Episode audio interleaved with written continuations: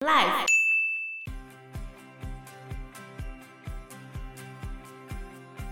身为王室成员，他们就宁可选择比较保守，更何况卡蜜拉的家世没有像，戴安娜那么好，重点是戴安娜很单纯，嗯，这是王室需要的。所以，一九八一年初的时候，菲利普亲王亲自写信给查尔斯，叫他跟卡蜜拉分手。大家好，我是 Anna。我是 Fana。我是 Joe，那通常王室里面人的工作是什么？反正嗯王室主要就是扮演人道啊、慈善啊、精神领袖这样子，他们就会出访国外啊，或者去参与一些慈善的那些活动。那这跟外交有关吗？他有时候要接待外宾啊。他之前呛过独裁者哦，他去出访巴拉圭，然后那时候巴拉圭是有一个独裁者叫做阿尔弗雷多所统治的，然后他就对着阿尔弗雷多讲：“很荣幸来到一个不是由自己人民统治的国家。他竟然那么敢超厉害，真超厉害。哦！而且他对那个马拉拉有没有，就是然后那个争取教育的那个吗？女性对教育。还有跟他说，你知道吗？小孩子上学就是因为爸妈不想让他们在家里闹，这马拉拉怎么回人家、啊？ 他就笑啊，呵不然要怎 么呵办？呵哦，而且他有叫德国总理，那时候的当时的德国总理叫他帝国总理，那是希特勒的尊称哎。”故意呛他，对，主要是作为吉祥物使用 啊。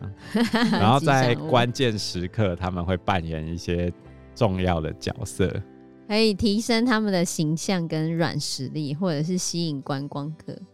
吸引观光客哦。英国女王结婚的时候，广播有上亿人收听，都是英国人吗？还是就全世界？全世界啊，全世界那时人都候在大听英国写的其他的它，是有世界性影响力的，因为大英国协有很多个国家，对啊。嗯而且英国他们没有成文宪法，如果你真的要废除君主制，改成共和制的话，他们就要去选总统嘛。那你就要先制定成文宪法，就要修宪。 那修宪不就旷日费时？因为英国人是实用主义为主啊，所嗯以他哦们会觉得说没坏，我为什么要去修理它？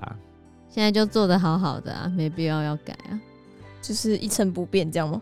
也没有到一成不变啊。像最近你知道英国王室传出来的那个新闻吗？什么新闻？那哈利啊，对吧、跟梅根，跟梅根呢、啊，他们跑去上那个欧普拉的脱口秀，怎么了吗？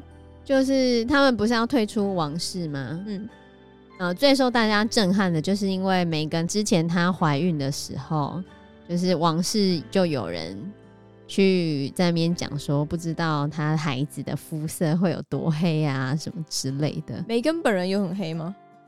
没有很黑，可是你看得出来不是纯白人啊。 哦、你知道盎格鲁美洲的白人有些啦，他们会觉得西班牙那边的就不算白人了，为什么？不够白啊。好，不好意思真的啊、要真的啊、怎他样们就会认为西班牙的不算白人啊。啊，呃以我们来看，整个欧洲的人都是白人啊，但是嗯盎格鲁美洲的人又特别骄傲，他们连头发的发色都要算上去，偏红的不算啊，怎样的哦不算、啊黑的不算啊，小麦色的皮肤不算啊，分这真的有差吗？就好像我们看韩国人跟日本人，我们可以分得很清楚啊。但他们看我们，他们就觉得这些人都长一样。真的吗？我觉得其实韩国跟日本也长差没有很多啊、可是你看哦，日本境内他们连关东跟关西，因为腔调不同，都可以直接分出生哪里耶、真假的？对啊，然后你讲话比较俚语，你只要一讲出来，哦，那种乡音就被你就不够对不够天龙，没就会被分错，就会出被来歧视，所以天龙是怎样的口音？就关东口音。所以他们有分很多很多种。有啊，你只要讲话就是有乡音出来，或者有他们的俗语出来，或者有用当地他们自己出生地的那些词汇被听出来，你不是纯种的在地东京人的话，很多东京人就会哦。所以梅根的这个访问就被说英国王室有那个种族歧视的嫌疑啊。哦，所以是王室内的人对有种族歧视，对，他但是这样也讲啦他这样讲啦，英国王室当然不承认啊，有些王室成员，像年轻一辈的，就会觉得今天我待在王室里面，你们都这样要求我，要求东，要求西，我今天谈恋爱都不得自由。嗯，是而我这样子做的结果，有带来什么好处吗？也没有那么多好处，他们会这样觉得。他们就离开王室了。以我们的角度来说，我们就会觉得，哎、今天那个哈利跟梅根，他们靠着这个英国王室的身份骗家骗家，随便出个书都可以赚钱，受访个节目都可以那么多流量。还好吧，梅根本来就很红啦。她之前在美国的时候就是个很有名的明星。可不是吗哈利他们靠着这个又可以捞不少钱啊。哦， 以是我没们来错说啦啦，我们是贱民阶级不一样。而且哈利会这样子，其实也受到他妈妈的影响吧，戴安娜王妃啊。菲利普在一九六九年的时候也有谈过共和这件事情啊。原话是说：“我认为，如果有人觉得君主制度的存在是为了君主本身，那完全是一种误解，因为并非如此。它应该是要为了国民的利益而存在的。如果任何国家在任何时候觉得这个制度是不可以接受的，那就改变它吧。所以他也没有很坚持要君主制啊，而且他觉得君主制是为了来服务国民的啊、嗯所以这也是他其实蛮受大众欢迎的一个很大的原因因啊、为它主要都是在做公益的工作啦。”对啊，然后他也跟伊丽莎白二世在一九八六年成为第一个访问中国的英国君主。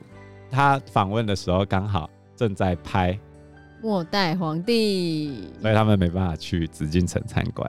对啊哦，就我们上一集讲的，没错啊，在一九八零年代，菲利普跟伊丽莎白女王遇到了英国王室这一世纪以来最大的一个算是丑闻吗？从皇室里面出来的吗？就戴安娜王妃喽。对吧、戴安娜王妃事件深深的影响到王室的所有成员那戴安娜王妃怎么了呢？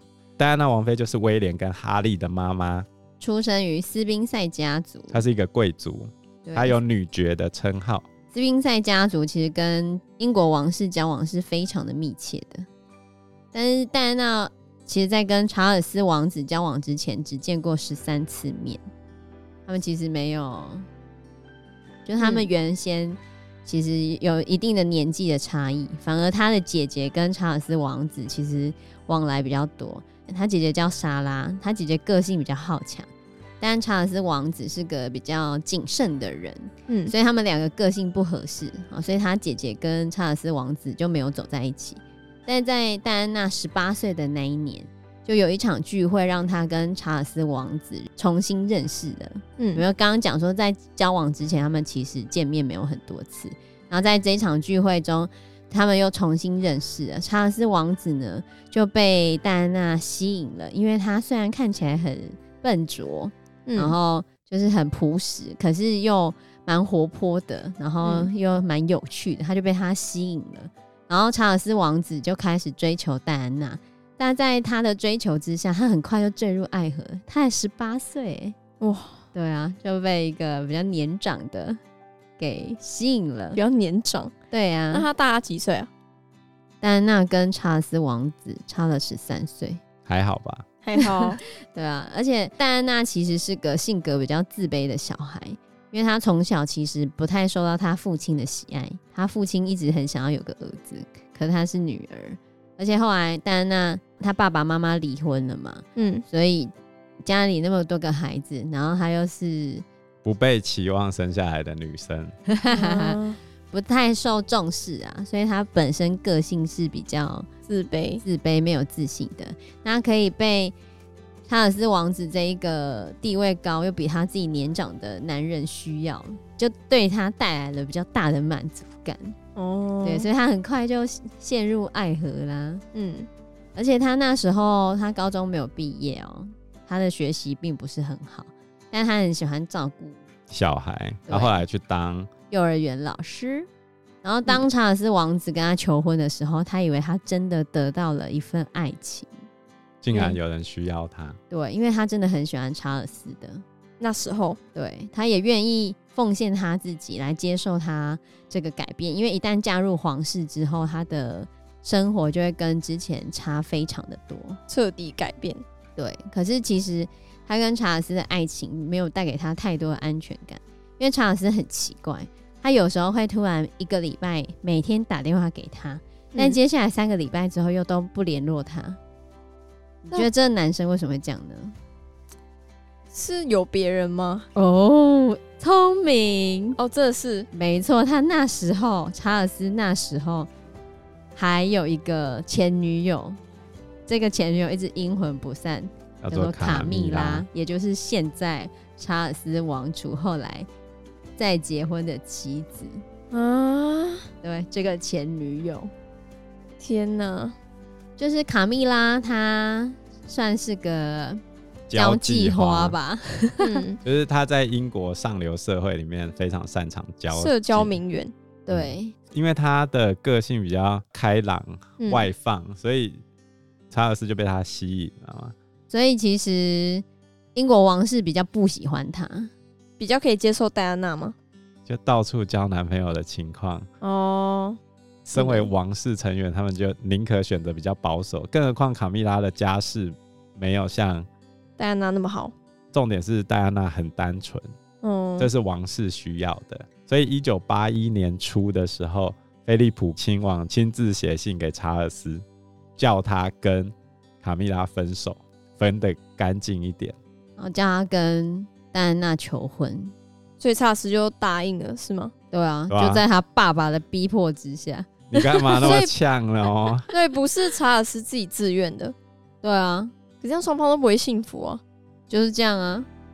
可是戴安娜觉得查尔斯应该很爱她吧？